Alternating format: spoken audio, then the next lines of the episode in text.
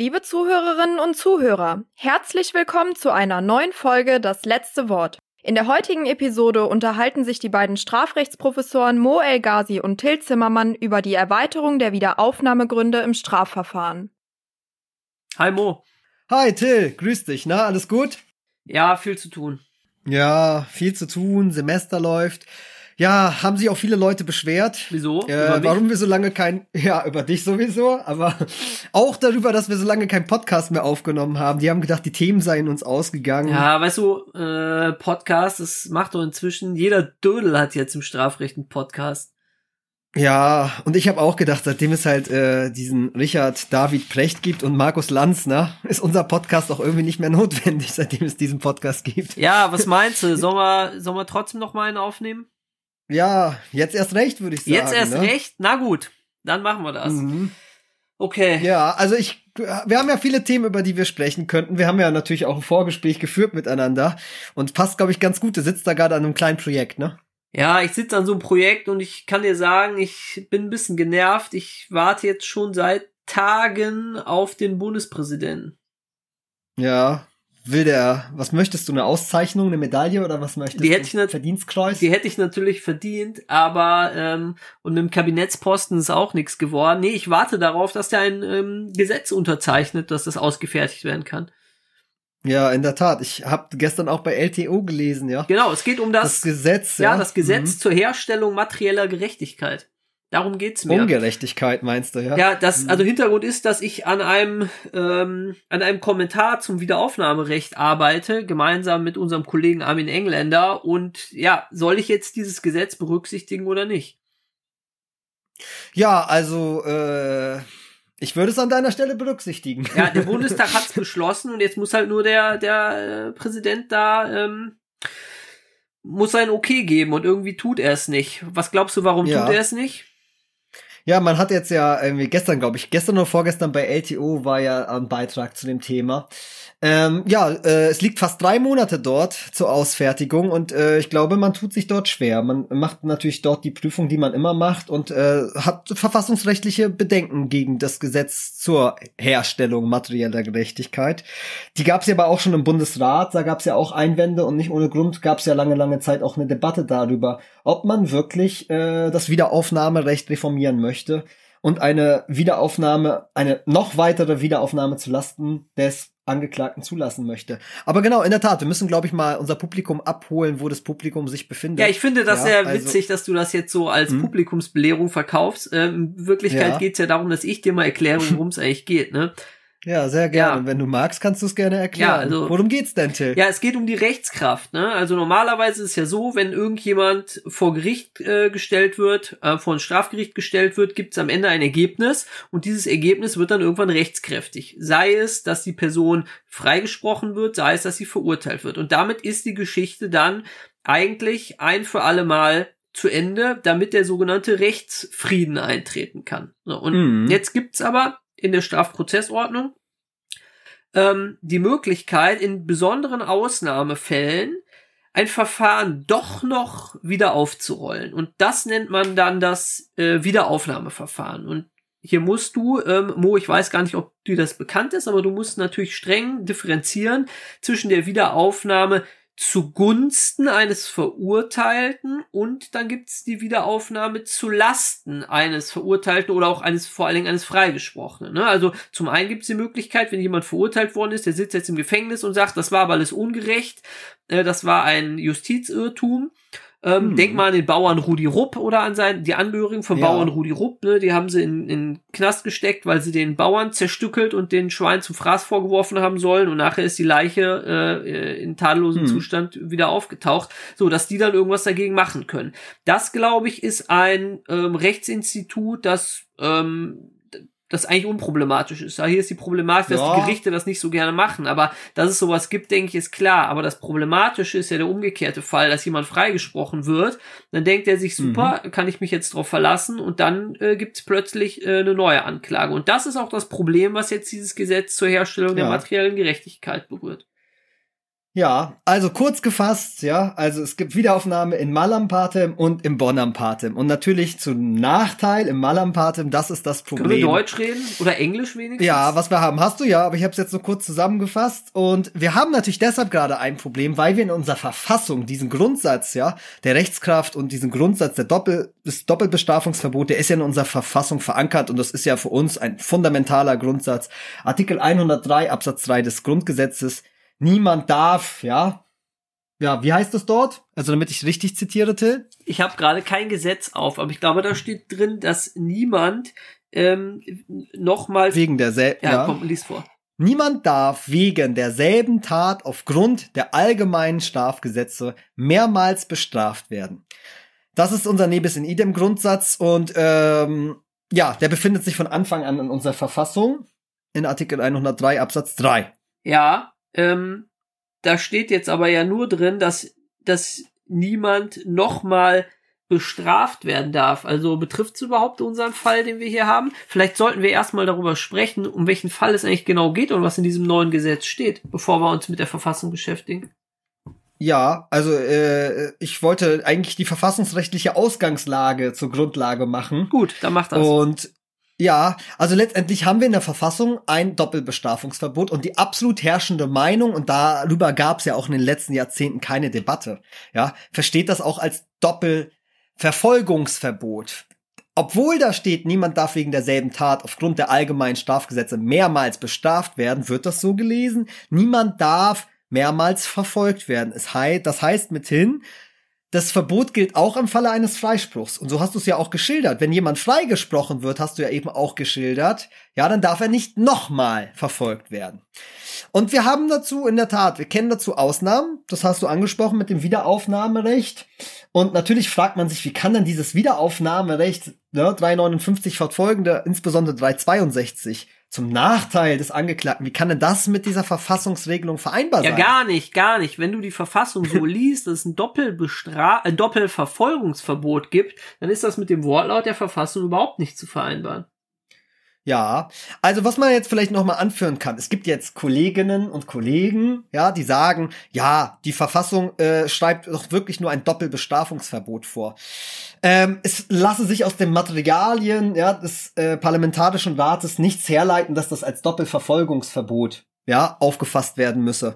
Ähm, das sehe ich anders. Ich finde, in den Materialien gibt es Anhaltspunkte dafür, und zwar ganz deutliche, dass man das Doppelverfolgungsverbot hier ins Gesetz, in die Verfassung gießen wollte. Und das war natürlich auch vor 1949 eben auch so anerkannt. Ja, viele sagen halt mit Ausnahme in der Zeit des äh, Nationalsozialismus, aber davor und auch äh, in der Zeit dazwischen absolut anerkannt, dass das nicht nur ein Doppelbestrafungsverbot, dieser Grundsatz nebis in idem, nicht nur im Falle einer Verurteilung gilt, sondern eben auch im Falle eines Freispruchs. Ja. Wie siehst du das? Ja, ich sehe es genauso. Also, dass, wenn jemand ja, hier was Gott anderes behauptet, ist das eine sehr exklusive Sondermeinung, die zwar tatsächlich den Wortlaut der Verfassung für sich hat, aber sonst gar nichts. Also, das Verfassungsgericht sieht es seit jeher anders. Und ich meine, wenn wir mal in die Europäische Grundrechtecharta etwas schauen, da steht ja in, was das, Artikel 50 auch genau mhm. drin, Doppelverfolgungsverbot. Und ich denke, dass die ganz herrschende Meinung völlig zu Recht das seit jeher so liest und sagt, die haben die Verfassung einfach nicht so gut formuliert formuliert. Wir müssen sie mhm. einfach weiter auslegen und das ist ja auch kein Problem, weil dadurch hat ja niemand einen Schaden, sondern im Gegenteil, dadurch wird ja, ja ein, dadurch wird ja ein Justizgrundrecht erweitert. Also das ist was freiheitsfreundliches und das können wir doch. Ja, wir also ich sag ja, im Parlamentarischen Rat gibt es mehrfach, ne? Also an zwei Stellen wird von Verfolgung, ist von Verfolgung die Rede, auch ganz am Anfang äh, wird irgendwie davon gesprochen, dass das ein Verfolgungsverbot ist und auch am Ende gibt es Vorschläge, ob man das nicht vielleicht sogar so fassen sollte. Das wird dann nicht ähm, zu Ende diskutiert, aber ich würde auch sagen, also äh, bei historischer Auslegung ist es ein Doppelverfolgungsverbot. Weiß man denn, warum man es nicht so formuliert hat? Nee, also es wird in der Tat dann nicht mehr aufgegriffen, der Vorschlag, aber ich glaube, es klang einfach ganz schön und ich glaube, die hatten ziemlich viel zu tun im Parlamentarischen Rat, ne? Also es ist halt so ein bisschen immer die Frage. Ja, das Strafrecht kommt dann immer äh, ganz zum Schluss und fällt weg. Aber egal. Ja. Ähm, ich denke, dass wir uns einig sind, wie man das verstehen muss und da sind wir uns auch mit Gut. fast allen anderen einig, ne? Gut, aber weil du ja der Experte bist äh, für die Wiederaufnahme, warum ist das Wiederaufnahmerecht, obwohl wir ein Doppelverfolgungsverbot in unserer Verfassung haben, warum ist das eigentlich mit, äh, ja, mit dem Grundgesetz vereinbar? Ja, das ist jetzt auch wieder so eine komplizierte Juristenantwort. Ne? Es gibt tatsächlich ein paar wenige Kollegen, ich habe jüngst eine Dissertation gelesen, da steht drin, nee, ist es nicht. Also dieser 362, der die Möglichkeit vorsieht, einen Freigesprochenen nochmal ähm, zu verurteilen, ist per se verfassungswidrig. Das ist aber auch eine Sondermeinung. Die ganz herrschende Meinung sagt, es geht schon, so wie es jetzt mhm. in der Strafprozess, wie es jetzt in der Strafprozessordnung noch steht, und zwar mit der Begründung, dass dieser Paragraph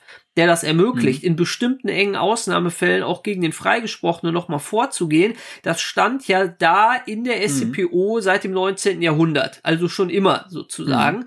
Und an diesem Umstand wollte damals der äh, wollten die Mütter und Väter des Grundgesetzes nichts ändern. Also man war sich auch Richtig, einig, ja. dass das, was damals schon in der SCPO stand und jetzt immer noch steht, das sollte so weiter gelten. Und das wäre natürlich völlig widersprüchlich, wenn man sagt, dieser Satz, der da eigentlich schrankenlos im Grundgesetz steht mhm. oder wie man ihn zumindest versteht, niemand darf nochmal verfolgt werden, das wäre ja nicht in Einklang zu bringen mit der Idee, das, was schon in der SCPO drinsteht, in Ausnahmefällen geht's doch, ja. das soll weiter gelten. Also man kann nur eins oder das andere haben und dann sagt man, man nennt das, glaube ich, eine verfassungsimmanente Schranke, dass man sagt, also die alten, die alte Norm, ähm, die soll weiter gelten als Ausnahme zu dem Doppelverfolgungsverbot. Das ist so die ja. Begründung, die man da anführt und ich muss auch sagen, dass ich die äh, insgesamt für überzeugend halte.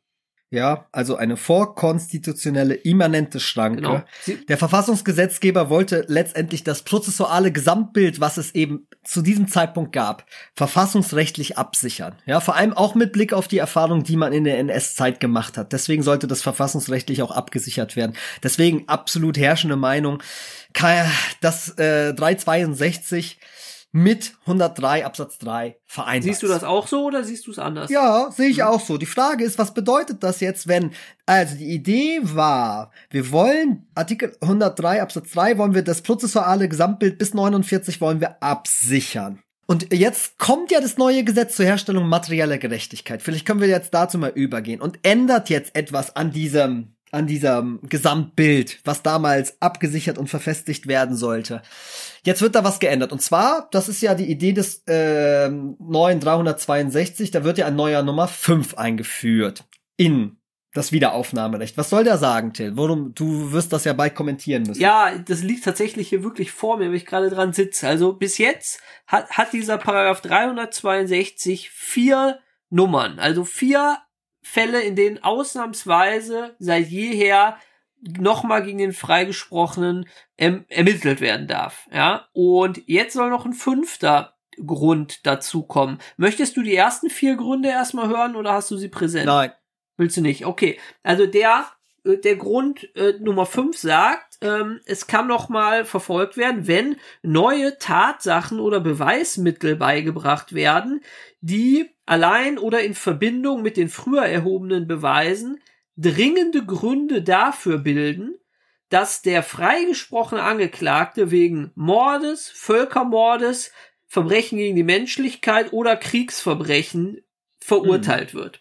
Das ist der, das ist der neue Grund, äh, der ins Gesetz kommt, wenn der Bundespräsident mitmacht. Ja, und die Idee war jetzt, okay, wir kannten unser Wiederaufnahmerecht kannte bisher noch keinen Wiederaufnahmegrund, dass neue Beweismittel beigebracht werden. Alleine dieser Fall. Es werden jetzt neue, es tauchen neue Beweismittel auf und die würden jetzt eine Verurteilung recht fertigen, das war bisher noch kein Wiederaufnahme. Genau, also es waren wieder Zumindest ja, in 362. Ja, genau, also ne, für, zu, zugunsten eines Verurteilten kannst du immer neue Beweismittel beibringen. Ne? Das ist, das ist sogar der, der Hauptangriffspunkt äh, gegen rechtskräftige Verurteilung. Dass man, ich habe hier ein neues Beweismittel gefunden, neuer Zeuge, oder kennst du in den USA immer die Fälle, da sitzt einer irgendwie, wartet auf seine Todesstrafe und dann wird irgendwann ein DNA-Beweis hm. gefunden, dass er gar nicht der Täter gewesen sein kann und dann wird er freigesprochen gesprochen. So, das gibt's auch bei uns schon lange zugunsten des Verurteilten. Und jetzt soll aber auch, jetzt soll das Ganze aber auch umgedreht werden, ne? dass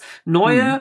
in bestimmten Fällen neue Beweismittel ähm, einen Freispruch, äh, ja, dem Freispruch die Rechtskraft äh, nehmen können. Beseitigen, ne? Genau. Mhm.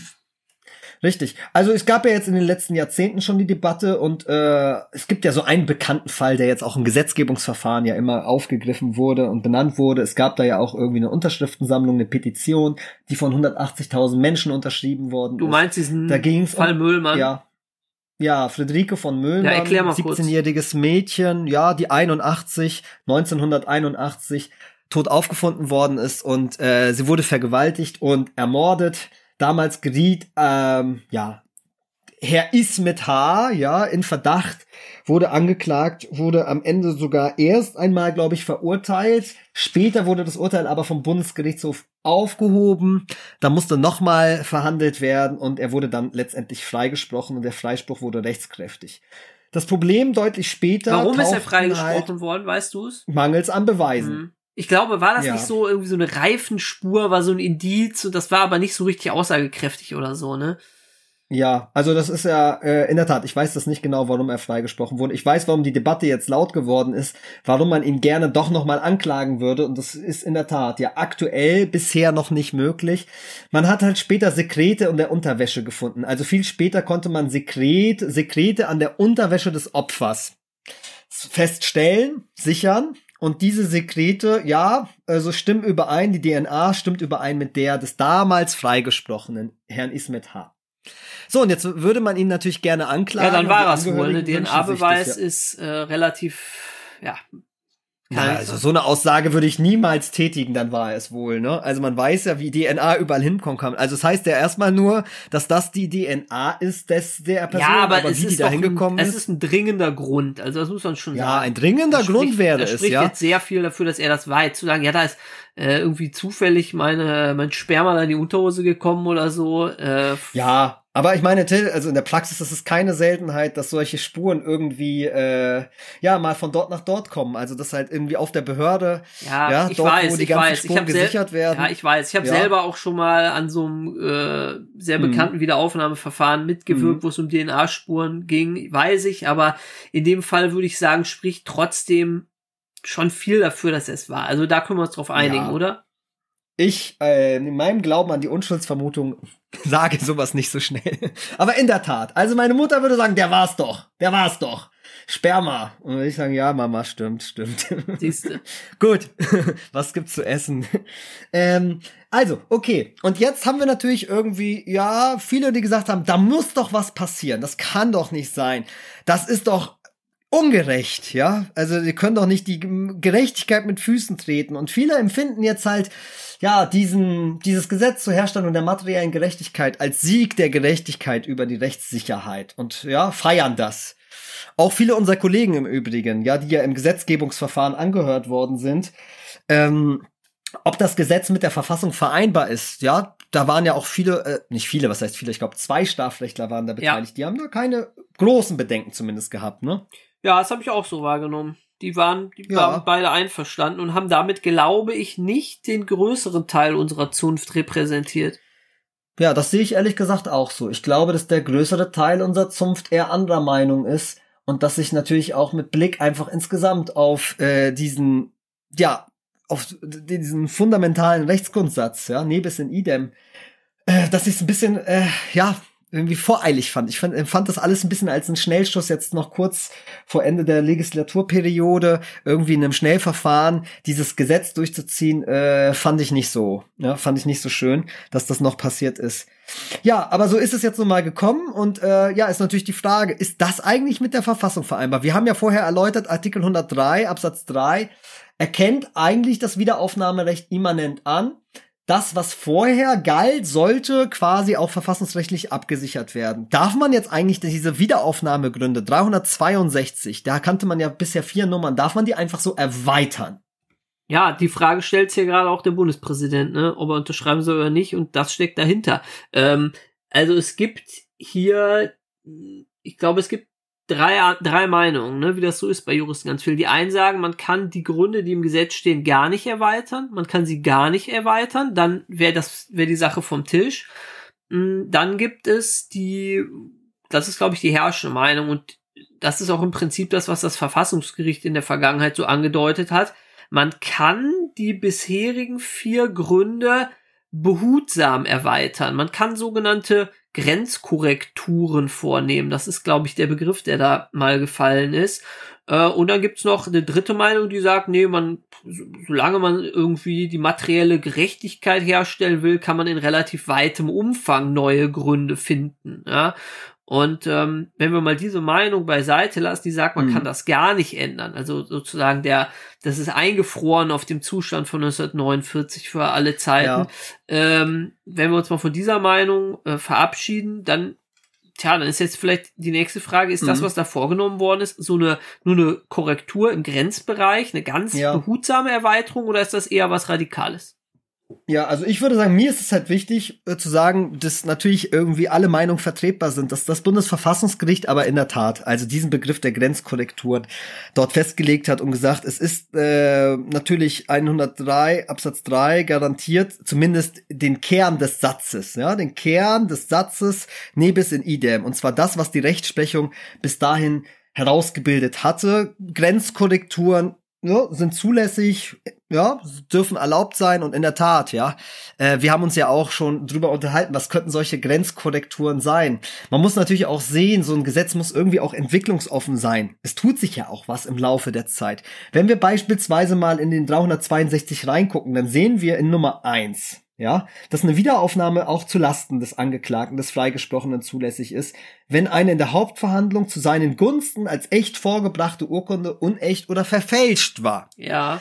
Jetzt ist es natürlich so, dass man sagt, ja gut, also das nimmt jetzt Urkunden in Bezug. Wir haben aber 1949 gab es im Strafgesetzbuch eben noch keine technischen Aufzeichnungen. Wir kannten zwar die Urkundenfälschung 267, die technische Aufzeichnung, Fälschung technischer Aufzeichnung gab es damals noch gar nicht, 268. Das ist erst 69 ins Gesetz gekommen.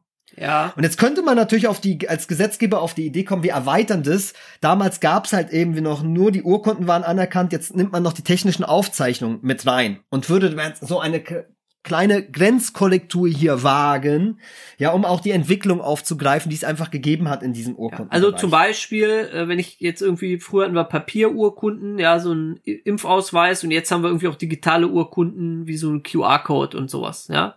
Ja, also in der Tat. Das sind zwar nicht technische Aufzeichnungen, aber in der Tat. Also das wäre auch ein gutes Beispiel, wenn man halt in dem Bereich noch weiter also Das wäre so eine Datenurkunde. Ja. Das ist gibt's ja auch mittlerweile ja, genau. im Gesetz. Ne? Mhm. So, und dann hatte man natürlich hier, ja, ein gutes Beispiel, glaube ich, für eine eindeutige Grenzkorrektur. Und jetzt wird halt gesagt, ja, Grenzkorrektur kann doch aber auch sein. Und das waren die Vertreter unserer Zunft damals im Ausschuss haben gesagt, ja, also sie würden das dann als Grenzkorrektur bewerten. Ja, dass man jetzt halt, ja, neue Beweismittel ähm, beibringen kann, auch zum Nachteil des Freigesprochenen. Ja, damit tue ich mich wirklich schwer zu sagen, das ist eine Grenzkorrektur. Ja, was, also. Du auch, ja? Ja, muss man schon. Für mich sagen. ist das in der, in der Tat ein Paradigmenwechsel. Man stand auf, an einem Scheideweg und hat sich jetzt meines Erachtens für den falschen Weg irgendwie entschieden. Das ist eine Neuweichenstellung, ehrlich gesagt. Und nicht ohne Grund streitet man da jetzt schon seit 20 Jahren drüber, ja. Das, also hier in dem Fall von Grenzkorrektur zu sprechen, also, ja, halte ich für offensichtlich falsch. Welcher, also, dass das jetzt ja quasi ein Nachjustieren welcher, ist, ja. Welcher Grund könnt, welchen Grund, der da jetzt schon im Gesetz steht und auch 1949 drin stand, welcher wäre das denn, der da in seinen Grenzen korrigiert wird? Ja, also das ist halt die Frage, also ob man vielleicht irgendwie so aus der äh, Gesamtsystematik der Vorschrift irgendwas herleitet oder ob man jetzt wirklich ganz konkret eine Nummer heranzieht. Also es ist ja der Num die Nummer vier, also äh, unterschiedlich natürlich, ne, aber äh, insbesondere die Nummer vier wird da ja immer in Bezug genommen, wo gesagt wird, äh, es ist doch so, es könnte doch eine Grenzkorrektur deshalb sein, weil ja eigentlich das bisherige Wiederaufnahmerecht ja auch schon in gewissen Grenzen eine Wiederaufnahme zulässt bei neuem Beweismittel. Ja, also du meinst mit Nummer 4, mhm. da steht im Gesetz, wenn von dem Freigesprochenen ein glaubwürdiges Geständnis der Straftat abgelegt wird. Also wenn der sich nachher von der äh, von der Bildzeitung interviewen lässt und sagt, Mann, waren die bei Gericht alle dumm, ich war es doch. Ja. Mhm. So, das ist ja auch ein neue, neues Beweismittel. Da sagt man, er hat das doch in der Bildzeitung im Interview gesagt, dass er es war. Auf der Basis können wir es doch wieder aufnehmen. Und dann könnte man noch argumentieren, dass man sagt, naja, hier ist halt ein besonderes neues Beweismittel, nämlich das nachträgliche, glaubwürdige Geständnis. Und mhm. das ist doch eigentlich sowas ähnliches wie ein DNA-Beweis, oder nicht? Ja. Also, wenn natürlich äh, hinter Nummer vier die Idee gestanden hätte, dass das Beweismittel so qualitativ hochwertig ist, dass man deshalb eine Ausnahme zulassen möchte. Ähm, und zwar eine Ausnahme eben von dem Vorrang der Rechtssicherheit gegenüber der materiellen Gerechtigkeit. Das war aber eben nicht die Idee des Nummer 4. Ne? Die Idee des Nummer 4 war eigentlich eine andere. Erstens muss man sagen, das Geständnis ist ja im technischen Sinne gar kein Beweismittel. Das ist äh, etwas, was außerhalb des Be der Strengbeweismittels steht. Wir haben vier klassische Strengbeweismittel. Das Geständnis ist was anderes als Beweismittel. Und zweitens war ja die, wirklich die Idee des Nummer vier, war welche, Till? Kannst du mir wahrscheinlich auch sagen? Nee, sag du es mir mal. Ja, also es ist natürlich auch unerträglich, wenn irgendjemand sich im Nachgang an einen Freispruch sich damit rühmen würde mit der Tat und sagt, hey, ich wurde freigesprochen, aber ich habe die Tat begangen, ich habe sie alle reingelegt. Schau mal, ich war's. Das möchte man nicht, dass sich jemand im Nachgang selbst bezichtigt oder mit der Tat rühmt, ne? Und dann sagt, ich habe die Tat begangen. Und das ist natürlich auch ein unerträglicher Zustand. Ja, also das Jetzt, ist also das ist der eine Punkt, ne, dass man sagt, also das ist einfach äh, das ist ein Schlag ins Gesicht aller, aller Gerechtigkeitsliebenden. Ja, ne? also ganz wichtig, das sag ja nicht ich, das steht in den Materialien zur Reichsstrafprozessordnung, ja. dass das der Grund für ja, Nummer 4 so, ist. Ne? Ja, also aber ähm, was, denke ich, auch noch äh, für den Nummer 4 wichtig ist, dass es natürlich der Freigesprochene in der Hand hat. Ja, der hat's ja selber in der Hand. Der kann, äh, der kann ja auch die Klappe halten. Ne? Ja, das ist richtig, ja, das kann man auch mit berücksichtigen. Also ich äh, tue mich da total schwer an Nummer 4 anzuknüpfen, weil es eben auch schon gar kein Beweismittel ist. Ähm, ja, die Kolleginnen und Kollegen wollen das natürlich so machen, weil sie sagen, ja, dann könnte man vielleicht so eine Grenzkorrektur äh, konstruieren, indem man sagt, es bleibt ja wirklich nur eine Grenzkorrektur, weil wir schon was ähnliches haben. Es ist meines Erachtens überhaupt nicht ähnlich. Es ist ja auch ganz lustig, 359 kennt ja diesen Fall bisher irgendwie als auch neue Beweismittel zugunsten des Betroffenen. Die, ja, also den kannte man und mit Blick darauf, da war es eine bewusste Entscheidung, dass man es hat. Hier war es eine bewusste Entscheidung, dass man es nicht hat. Ja, und da tue ich mich leicht zu sagen, ja gut, und jetzt ist diese Erweiterung, ja, etwas ganz Kleines, eine ganz kleine Grenzkorrektur.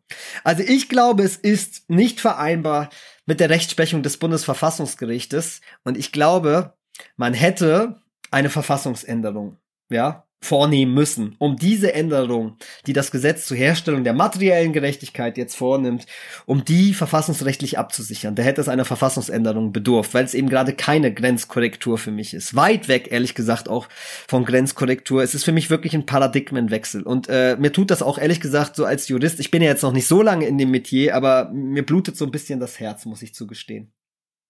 Ja, ich, ja, ich, ja auch. Also weiß ich nicht, ob mein Herz blutet, aber ich finde es auch, also ich gebe dir recht, das ist keine Grenzkorrektur. Da stand ein einziger ganz besonderer Fall, ja, einer neuen Tatsache, wo es auch noch die Person wirklich in der Hand hat, ob sie, äh, ob sie dieses Instrument den Strafverfolgungsbehörden gibt oder nicht. Sie kann ja einfach die Klappe halten, kann denken, ich habe Glück gehabt. So und jetzt wird stattdessen ja auch nicht irgendwie noch ein neuer Einzelfall reingeschrieben, wie man das früher gedacht hat, so nur bei DNA-Beweis oder so. Das steht da ja auch nicht, sondern da steht irgendein mhm. neues Beweismittel und damit wird also nicht nur ein Spezialfall reingeschrieben, sondern der breitest mögliche Anwendungsfall dieser Idee. Ne, so wie, wie er bis jetzt auch schon zugunsten des mhm. ähm, Verurteilten im Gesetz steht. Und Na, also mit einer Ausnahme natürlich, ne? Mord und Völkermord und so weiter. Also begrenzt auf unverjährbare Ja, Taten, okay, ne? ja, das kommt dazu. Das stimmt, das ja. stimmt, aber, mhm. aber sozusagen vom. Ist für mich auch kein Argument, ne? Ich wollte es nur ja, also klarstellen. Ich sehe mhm. da auch keine, also ich finde, das passt einfach nicht mehr unter den Begriff der Grenzkorrektur, sondern eher unter den des Paradigmenwechsels. Wir machen jetzt was ganz mhm. Neues, so wie du es sagst. Wir übertragen die Idee vom drei, vom, von dem äh, zugunsten des Verurteilten in zulasten des Freigesprochenen.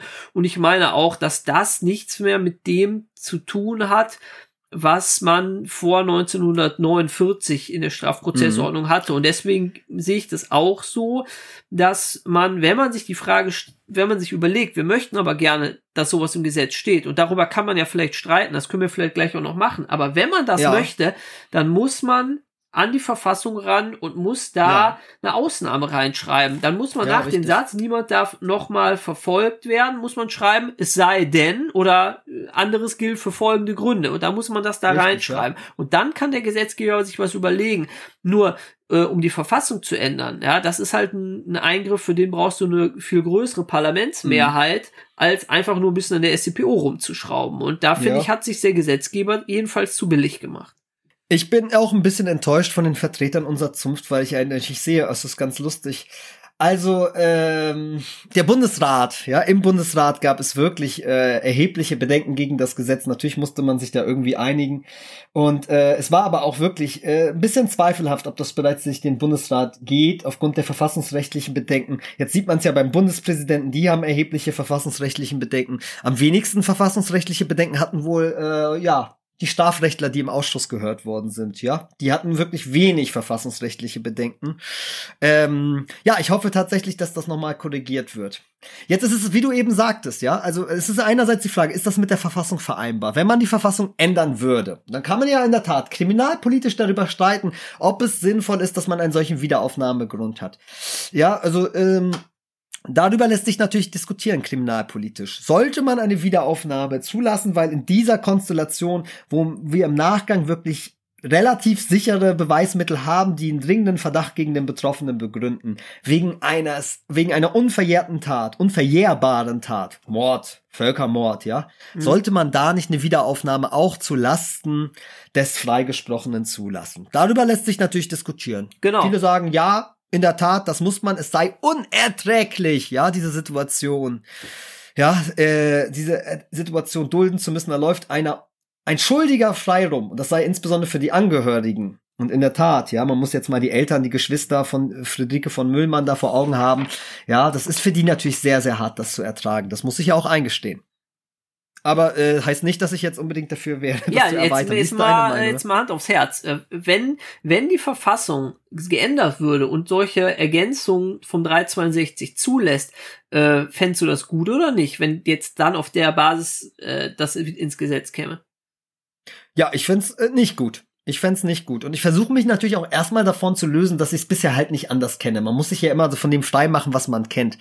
Das ist äh, nämlich auch ganz wichtig. Sonst äh, versucht man immer das zu konservieren, was man halt kennt. Deswegen, ich will mich da erstmal wirklich von frei machen. Ja, dann mach dich mal frei und erklär ja, mir ich mal. Ich sehe das frei. nämlich anders, ehrlich gesagt. Was, was spricht ja. denn dagegen? Also findest du das gut, wenn dann irgendwelche Leute, die wahrscheinlich. Ich fände ne, ja, ich, wie gesagt, ich fände nicht gut. Ich finde das, so wie es jetzt ist, finde ich es halt besser. Ich finde nicht, dass wir halt irgendwie das erweitern müssten ähm, ja, aber ich würde erstmal gerne deine Argumente hören. Was streitet denn für dich dafür, so eine Erweiterung vorzunehmen?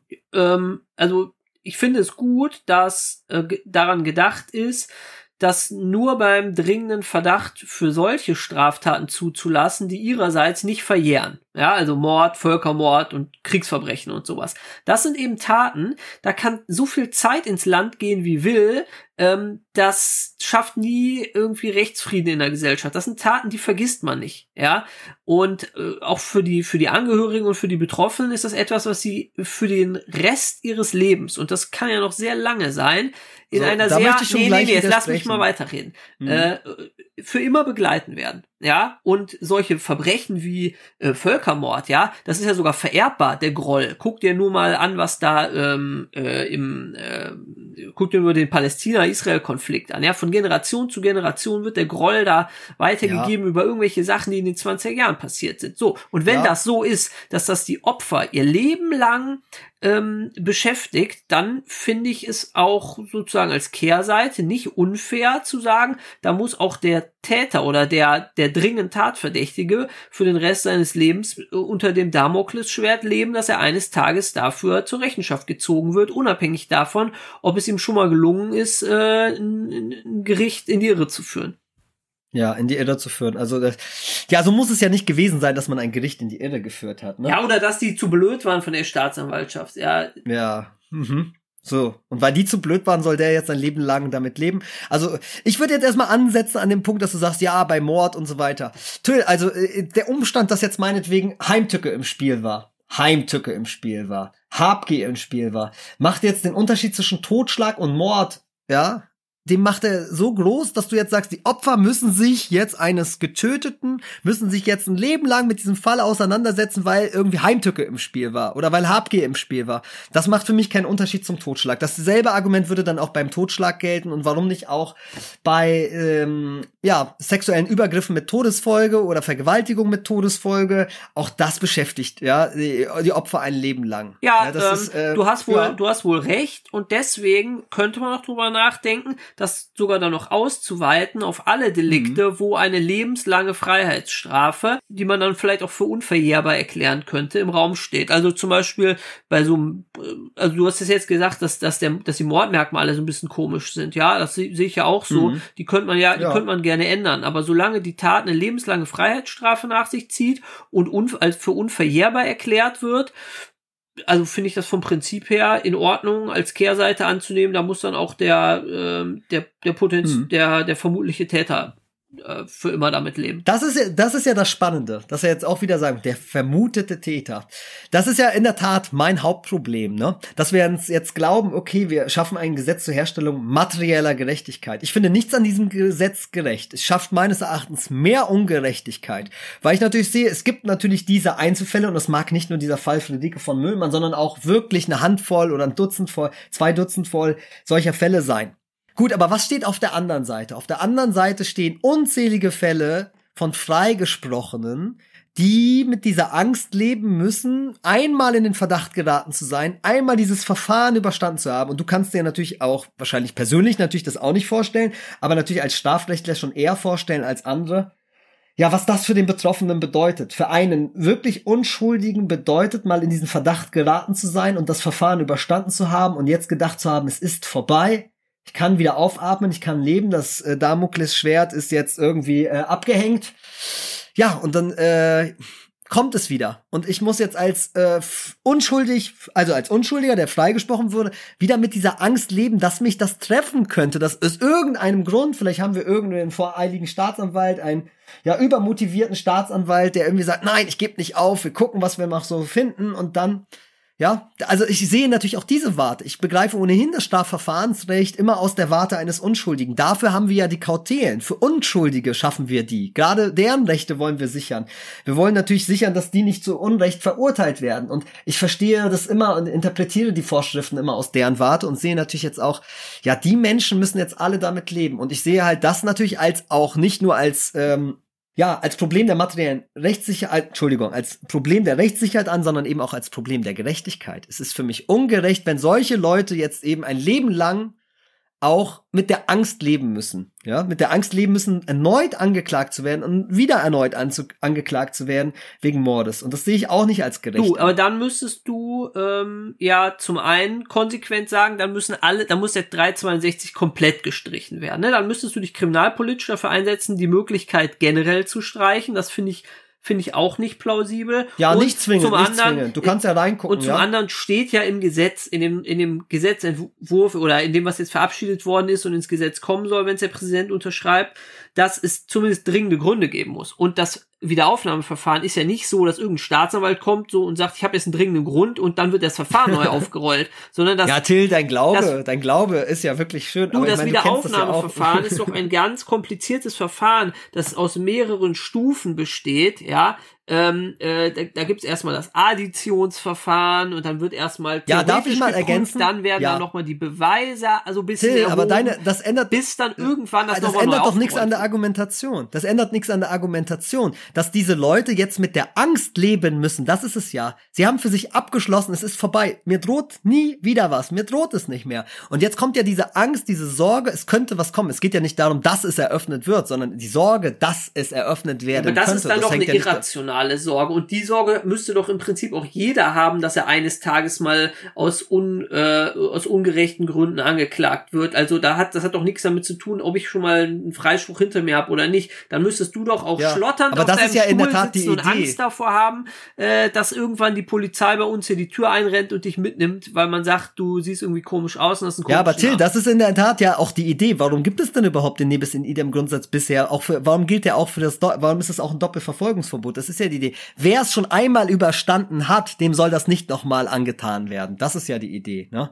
Und äh, das, äh, damit habe ich natürlich mein Problem, dass ich sage, ja, also Unschuldige, die schon mal wegen Mordes angeklagt waren, die sollen ihre Ruhe endlich bekommen. Dem wurde schon genug zugemutet. Und äh, ja, diese Ruhe werden sie wahrscheinlich nicht mehr bekommen. Ne? Also man muss jetzt mit dieser Sorge dann in Zukunft leben wenn man freigesprochen wurde, muss man halt mit dieser Angst leben. Und das ist natürlich auch anders als die Fälle von Nummer eins bis vier, weil ich meine, der, letztendlich liegt denen ja ein bisschen die Idee zugrunde, der Betroffene hat es entweder selbst in der Hand oder es sind alles ohnehin irgendwelche solche Wiederaufnahmegründe, wo der Betroffene ohnehin Einfluss geübt hat. Das ist ja die Idee unechte Urkunde oder Strafbarkeit, ne? Also Zeugenaussagen, Zeugen, die verurteilt werden. Also es ist ja alles so ein bisschen die Idee, die dahinter steckt, dass der äh, Freigesprochene ja auch selbst damit was zu tun hat. Ne? Das ist nicht aufgegriffen im Wortlaut, aber es ist ja so ein bisschen die Idee dahinter.